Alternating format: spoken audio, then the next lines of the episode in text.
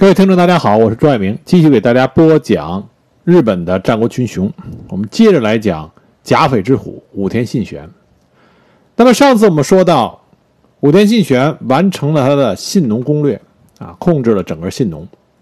那么这个时候，他就不可避免的和另外一个日本战国之雄上杉谦信直接对上了。这就是在日本战国史里荡气回肠。波澜壮阔的五次川中战啊，川中岛合战。那么其中呢，第四次川中岛合战是日本战国史上非常著名的一次战役。那么这集里呢，我就给大家讲一下川中岛合战啊，到底这个流程是个什么样子。首先，我们要强调一下，日本战国史实际上现在有很多我们认为是战国历史的东西，因为很多朋友都是看过。大和剧，啊，也有很多朋友是玩过，光荣公司出的那些战国游戏。那我们认为的一些战国史，实际上并没有明确的说法，就是说这就一定是当时发生的历史。因为日本战国史的史料啊，有很多自相矛盾的地方。像川中岛合战，我们现在所讲的这段历史。主要借鉴的日本史料包括甲阳军舰啊，我们之前提到了甲阳军舰是讲武田信玄的，还有甲信越战录、千信公御年谱、武田三代军记、川中岛五次合战之次第、川中岛合战传记等等。那么这些后世的记录里面，各种细节也是相互不同。我们前面提到了甲阳军舰作者是谁，到现在都无法确定。我们现在比较熟悉的关于第四次川中岛啊川中岛合战的过程，主要是混合甲阳军舰和甲信越战录的说法，其中很多的细节并没有办法考证。我在讲的过程中会给大家点出来哪些是并没有考证过的细节。在武田信玄控制了信浓国大部分以后，那么信浓豪族以村上义清和小笠原氏为首。并不愿意服从于武田的统治，所以他们就投靠了越后的上山，这就给信浓的稳定带来了隐忧。而长尾景虎，也就是后来的上山谦信，他这个时候已经统一了越后，他的目光也转向了领地之外。很有意思的一件事情就是，武田信玄和上山谦信两个人都是战国的豪雄，但这两个人从性格上、对事物的认识态度、观点上啊，格格不入。那么准确的说呢，就是长尾景虎，也就是上杉谦信啊，看武田信玄不顺眼。长尾景虎认为武田信啊，武田信玄啊，就是一个为了一己私欲发动战争的人，是十恶不赦的。那武田信玄呢，在攻占了信浓大部分之后，继续向川中岛进军。强调一下，这个时候实际上在史料里边，这个阶段武田信玄还用的是武田晴信，他还没有出家，所以还没有叫武田信玄。那为了保证大家不会听着这些名字变来变去，我们基本上就是武田信玄就是武田信玄，上杉谦信就是上杉谦信，啊，不把他的名字来来回的变化了。武田信玄在占据了信浓大部以后，继续向川中岛进军，那么越后本国就会受到威胁。这个情况下，上杉谦信毅然出兵，五次川中岛合战正式拉开序幕。第一次川中岛合战，准确的说是在一五五三年四月展开的。当时武田信玄率兵至北信浓葛尾城，村上义清向上杉谦信求助，同时北信浓的豪族高梨、井上、岛津、须田、利田等族联合上杉谦信和村上义清对抗武田信玄。那么刚开始呢，北信浓豪族跟武田军啊互有胜负。战国的战争啊，其实都很残酷。其中，像村上义清率领的北信浓联军，在夺回葛尾城的时候，将镇守的武田将领于增元八郎斩杀；而武田在攻陷和田城的时候，将城主以下的敌将尽杀啊，全部斩首。像攻陷了村上义清根据地的盐田城的时候，村上义清逃亡，武田军将盐田城附近的十六座城池。所有的老弱妇孺全部带回甲斐当奴隶。那么北信奴豪族联军呢，很快就抵挡不住武田军，所以就向上杉谦信求助。上杉谦信是一个极为信诺的人啊，极为极为重诺的人，所以他率兵八千向北信农进发，在布施与武田军对战。武田军当时没有想到上杉谦信亲自率兵来援，所以刚开始抵挡不住上杉军的攻势，不断的拖延战事。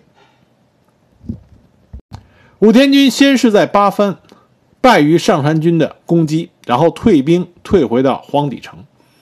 越后的上杉军乘势从北信浓筑摩郡入侵，接着上杉军火攻青柳城，又攻陷了虚空藏山城。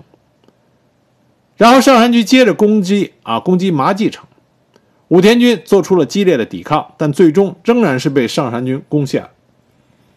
那么荒底城的武田信玄呢？一看形势不妙，马上放火烧城，并且向盐田城撤退。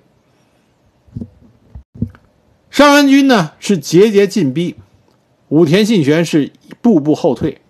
那么这个时候呢，武田信玄在盐田城抓住了一个机会，他发现单平呃单光寺出发的上杉军本阵的援军，那么领军大将据说是。上山家啊，上山家的名臣士崎景家。那么士崎景家这是一员猛将，但是过于冒进，被武田信玄抓住时机，打了一个漂亮的伏击。据说当时士崎景家几乎是全军覆没，这样武田信玄就扳回了一局。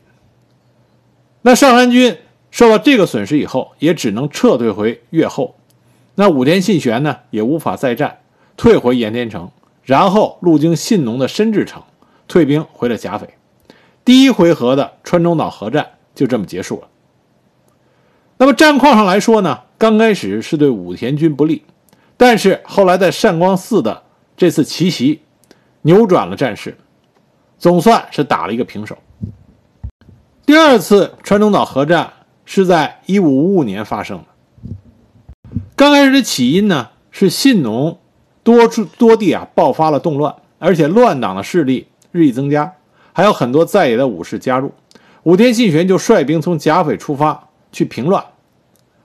而在平乱过程中，他的长子武田义信在平定佐久郡的叛乱的时候，将乱党的军事指挥和三百余众的野武士一律处斩。而在此期间，武田信玄在上杉家的家臣中挑拨是非。使得上杉家发生了内讧。越后的北条高广在北条城举兵叛乱，上杉谦信就去攻击平叛，攻打北条高广，而武田信玄也派出援军支援北条高广。那么上杉谦信当时先了一步，降服了北条高广的叛变。那么上杉谦信自然是不肯罢休，所以就率兵八千，又一次向北信农进发。然后攻陷了善光寺东面的横山城，武田信玄一看上杉谦信发兵至此，马上也率兵一万二前往信浓。双方面在川中岛再度开战，上杉谦信率兵渡过西川，迎击武田信玄的进攻。那么在两军相互厮杀的时候，武田信玄就将书信送给上杉军中的内应，策划其叛变。结果书信呢被上杉谦信无意中截获。立刻将密谋策反的将领军法处决，但上杉军这个时候军心已经不稳，所以战事持续，两人并没有任何人占据优势、占据上风。两个两方的部队呢，军队呢，在西川的两岸就形成了对峙，战事又陷入焦灼状态。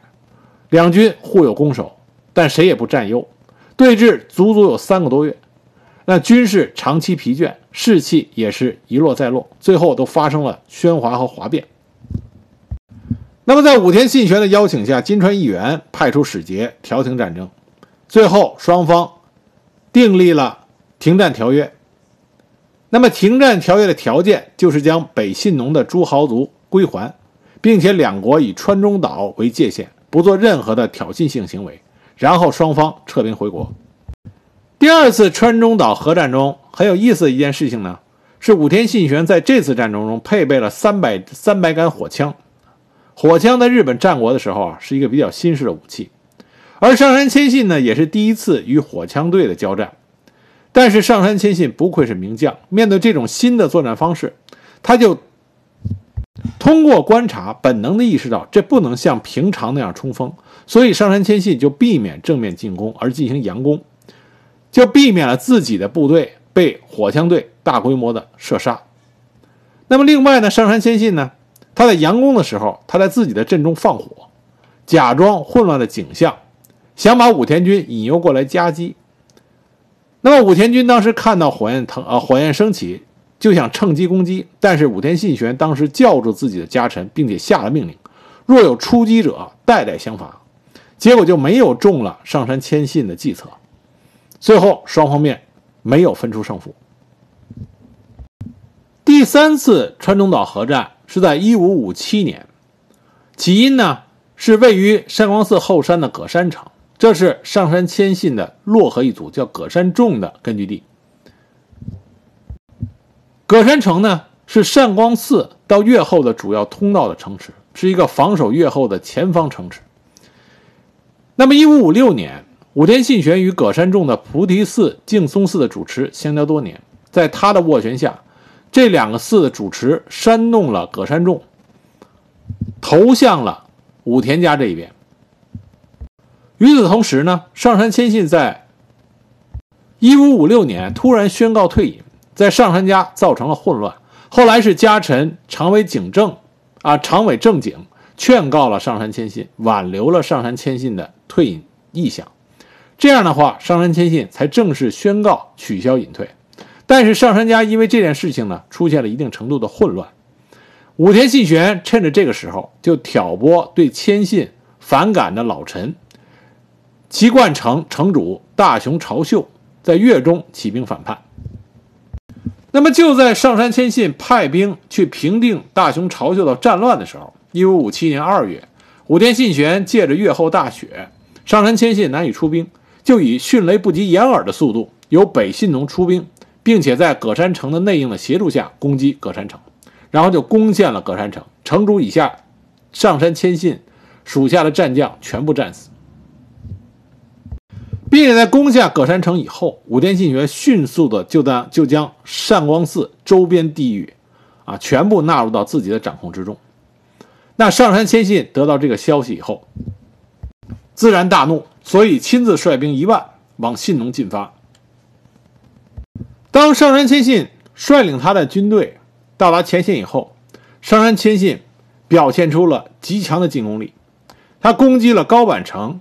同时，在城池附近用火攻攻城，第二天马上又向周边的板木城和岩壁城发动进攻，这样武田信玄措手不及，让上杉谦信自然就占了上风。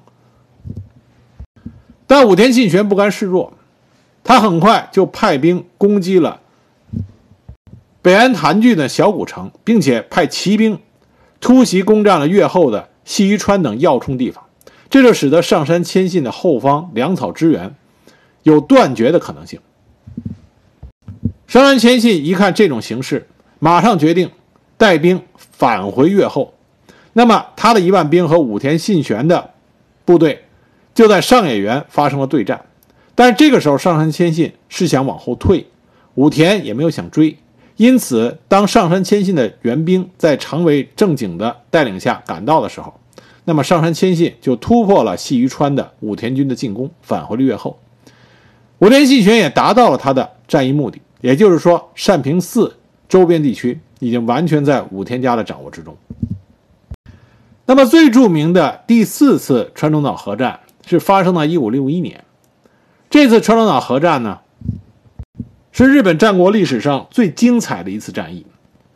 山原谦信和武田信玄两个人使出了浑身解数啊，浑身解数，而且呢，从战役层面上来讲，上杉谦信占了上风，但是从这次核战之后，整个的战略层面来讲呢，是武田家啊占了上风。第四次川中岛核战是在1561年，那么上杉谦信先发起了进攻，他把两万留守部队放在春日山城做防守之用，然后亲率一万六千的大军从春日山城出发，到达善光寺。然后以三千兵留守作为基地，作为日后退兵和补给的支援。那么主力部队则继续南下，然后在川中岛南部的七女山建立了本阵。在它东北约三公里，就是武田信玄的海津城，由高坂昌信的两千兵防备着。也就是说，上杉谦信手里这个时候兵是一万一千人，山光寺里放了两千，他手里是一万一千人。一万一千人的兵力对阵武田家，实际上在兵员数量上来说是一个劣势。上杉谦信不攻打海津城的一个主要原因，他是想以海津城为诱饵，迫使武田信玄来援。那么，在援军来的路上，上杉谦信对对之进行打击，啊，这是上杉谦信想做的战略。但武田信玄的反应极快，很快就率领两万的援军赶往川中岛地区。那么两万对一万一。武田军占优势，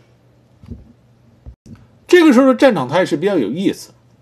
为什么这么讲呢？上杉谦信带领少数方站在七女山上，布阵于七女山上。武田家是人数多的一方，按理说战役的主动权已经在武田方这一边。当时上山上杉家的家臣已经出现动摇，希望从春日山城调集援军，只是上杉谦信本人非常镇定。同时还在阵中吟诗作对，表示从容，稳定了军心。按照这种态势下，如果武田军不主动出击，而是继续像上三次一样进行和上杉家的对峙，那最终的结果可能又是不了了之，可能一系列的小规模作战，最终双方面退兵。那么有人说，那上山可以从春日山城把援兵调来，对阵武田家。但即使上山谦信从春日山城往川中岛调援军，他也不可能将剩下的那些上山家的本镇部队全部调来，因为他还要去防止北条家的进攻。所以，这是关于第四次川中岛核战第一个在史料上有争执的地方，就是武田家当时是不是想要主动进攻。这个争论呢，就决定了川中岛核战后边。很多令人津津乐道的战史是不是真实的历史？那么主流的说法呢是武田军发动了主动进攻，那么就引出了后来的啄木鸟战术啊，啄木鸟战术，那也就引出了上杉谦信如何机智的破坏了啄木鸟战术，破解了这个战术，引发了后边一系列的双方面的你来我往的精彩交手。但还有一种说法。就是武田军根本就没有想过要主田主动进攻，实际上武田军是想撤兵了。在对峙了数日之后，和上次一样也想退兵，上山家也想退兵。那么双方面在退军退兵的过程中，正好碰上大雾，然后在川州岛核战的战场上狭路相逢，才展开了一次血战。虽然都是发生了一场激烈的战斗，但是不同的起因。战斗的进行过程就不一样，很明显，主流的说法更加符合大众对于这两位战国英雄豪杰的期待。那么这里呢，我们就按照啊主流的说法给大家讲，但大家要记住，这是一种没有考证的历史事实。武田家武田信玄。和他的家臣们想出了一种战术，叫做啄木鸟战法啊。什么叫啄木鸟战法呢？就是像啄木鸟一样，啄木鸟吃虫的时候，一般先在树上找一个小口，然后在树的另外一面啃啊，非常使劲的啄。那么虫子就因为害怕从这个小口逃出来，那么啄木鸟就在这边一等，那么虫子就进口了。啄木鸟战法跟这很类似，其实说破了就是分兵两路。派一支部队从后山啊绕到后面去攻击上山军，迫使他们下山。那么前面的军队呢，在他们的下山路上等着他们，前后夹击就能彻底击溃上山军。这个战法是谁想出来的？这又是一个没有历史考证的说法。比较传奇的说法呢，是山本勘助想出来的。我们前面谈到山本勘助啊。是甲阳军舰里提出来的武田信玄身边的著名的军师，但是除了甲阳军舰以外，在其他的史料里边根本就没有这种说法。经过最近的一些史料考证，山本勘助这个人是存在的，但是他是不是武田家的名臣，是不是战国杰出的军事家和兵法家，这个还要画上一个大大的问号。那么啄木鸟战法，有的人就提出来是山本勘助提出来的。那么另外一种说法呢，说啄木鸟战法是马场信房，就是另外一位武田家的重臣他提出来的。但不管是谁提出来的，啄木鸟战法被武田信玄采纳了。于是武田信玄决定兵分两路，派去从后面去敲击上杉家军队的这一面，呃，叫别动队啊，当然它叫别动队。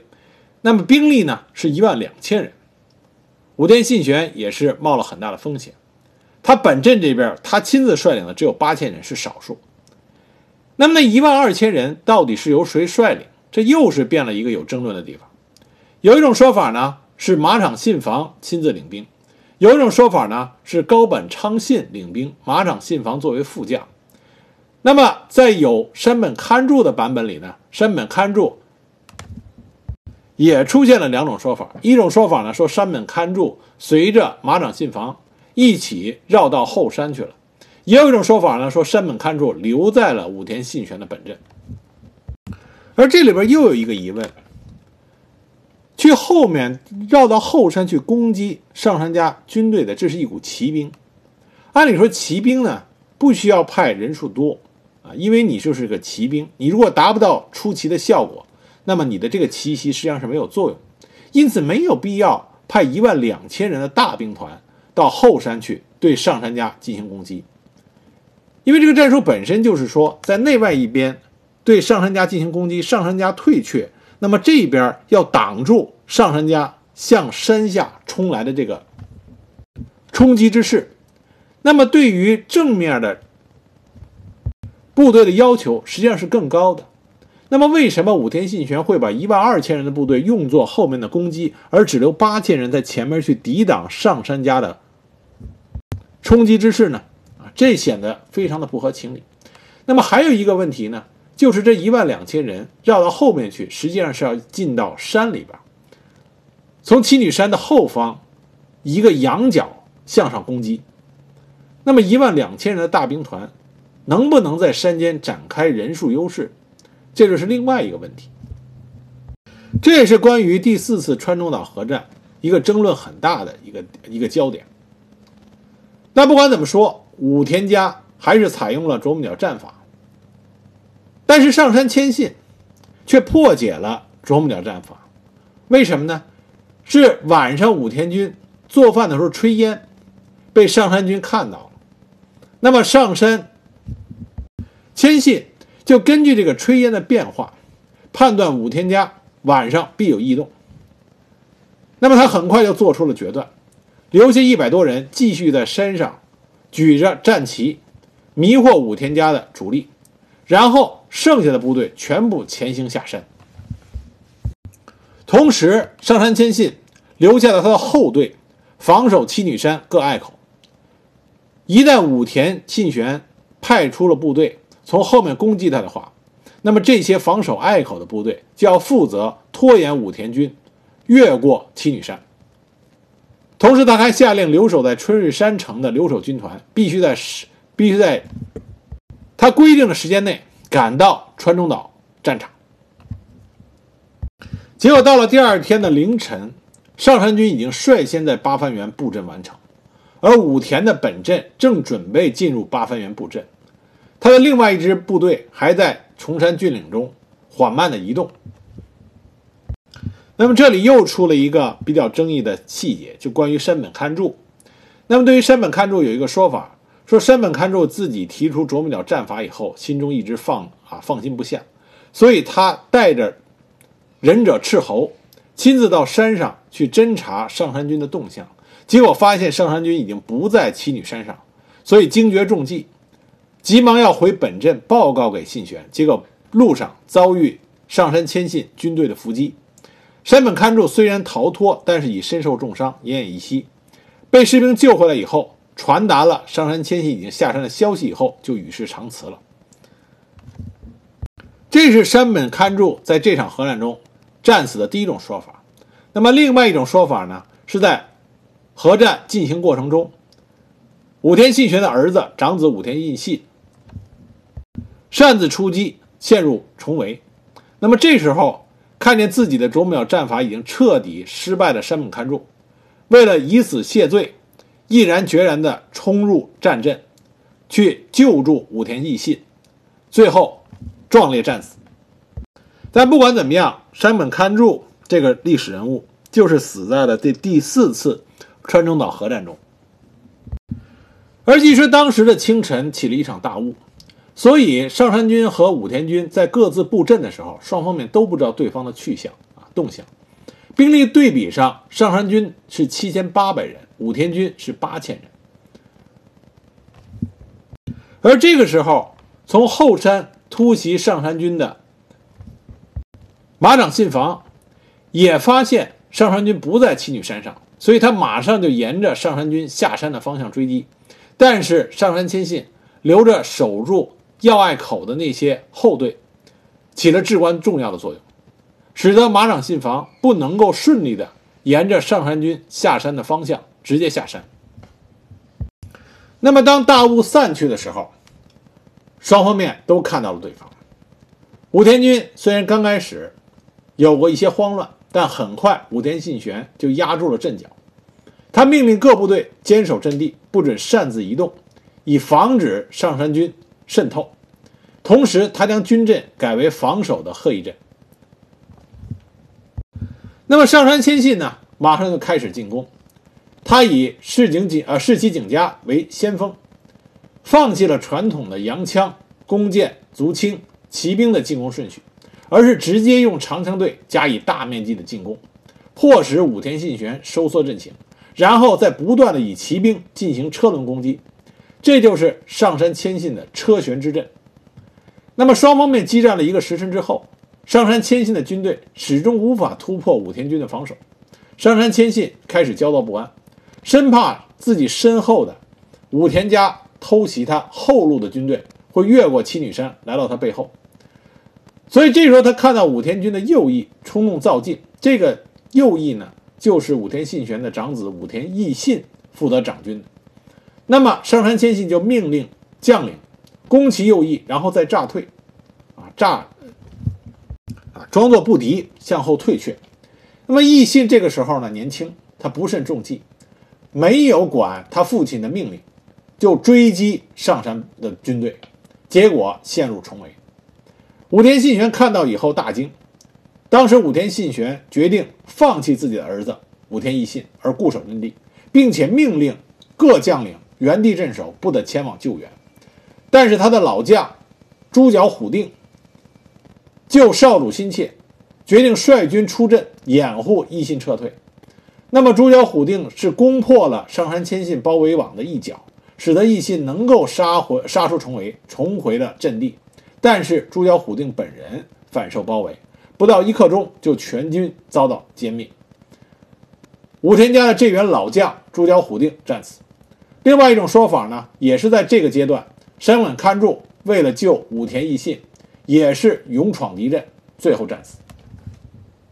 总之，武田义信的盲目冲动，使得武田家重要的将领遭到了损失，这为后来武田义信被武田信玄彻底抛弃埋下了一个诱因。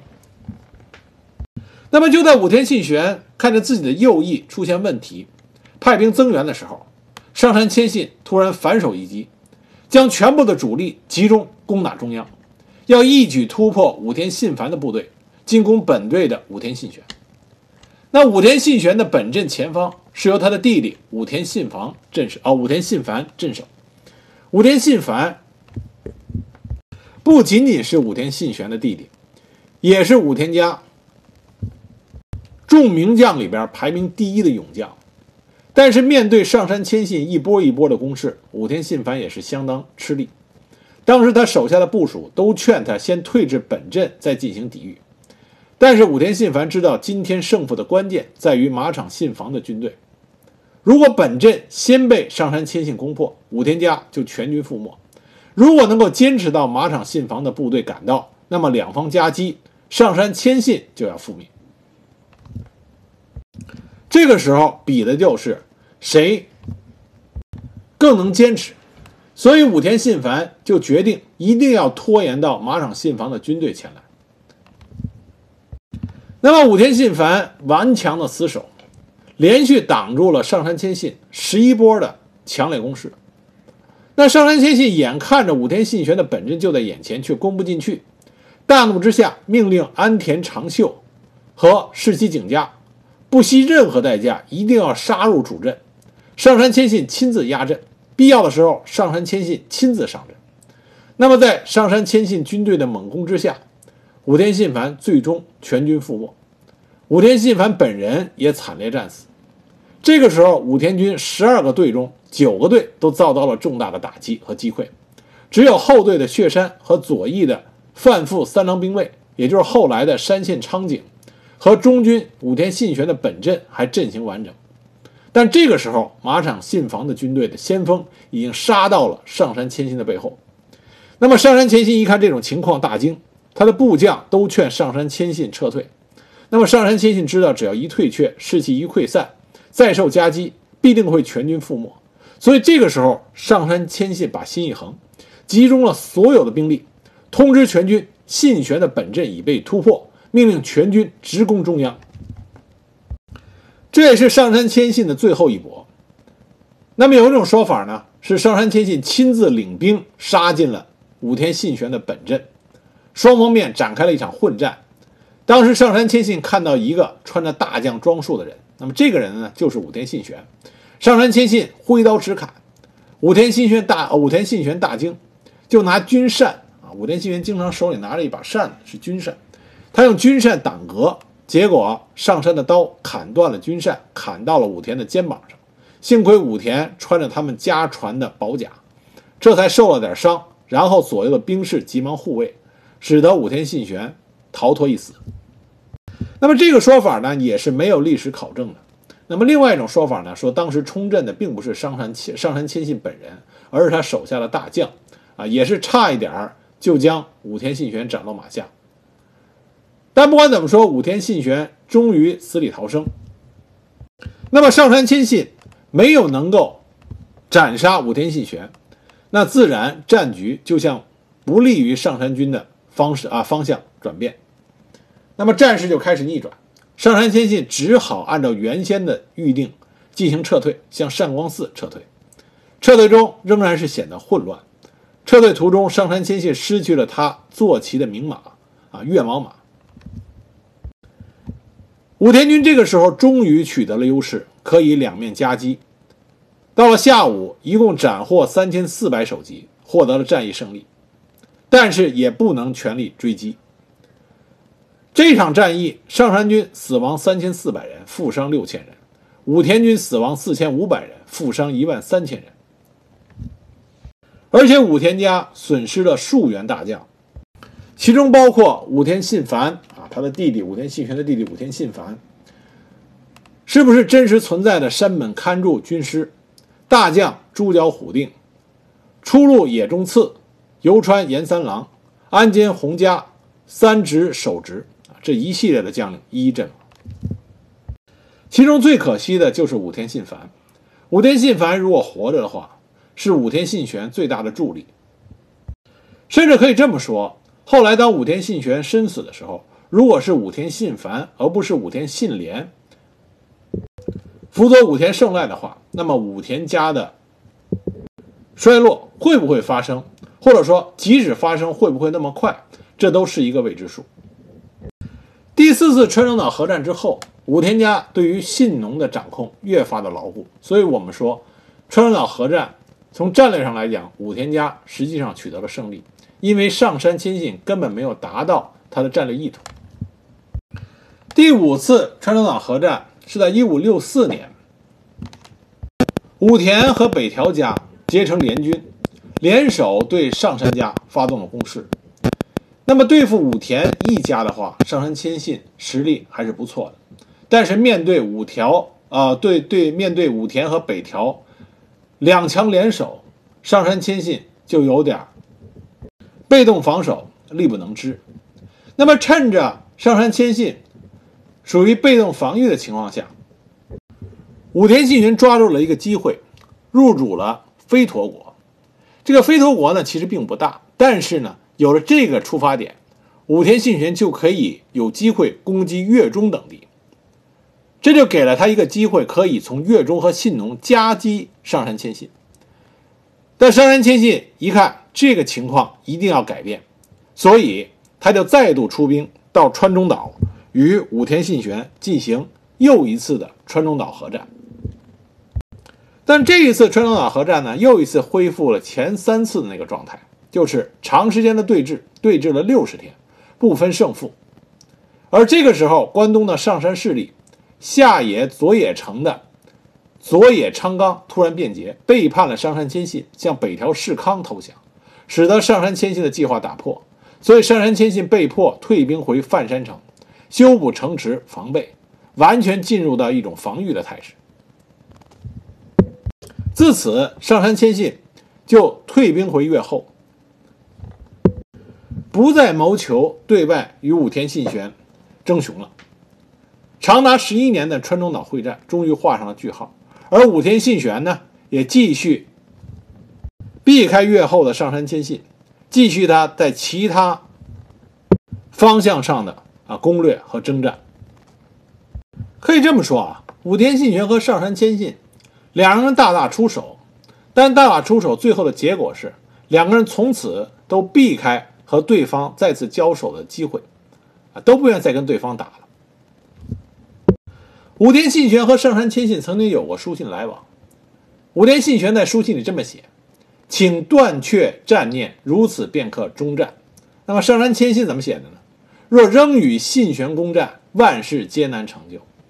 也就是说，两个人都知道和对手苦战不休，对自己有百害而无一利。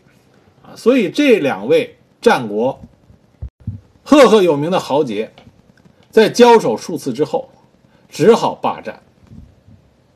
但是伤害对双方来说都是不小的，这极度的影响到了这两位雄才伟略的大名在之后战略的实施和发展。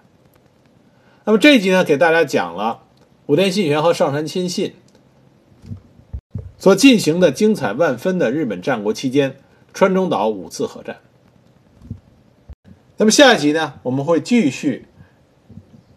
讲解武田信玄其他的辉煌战绩。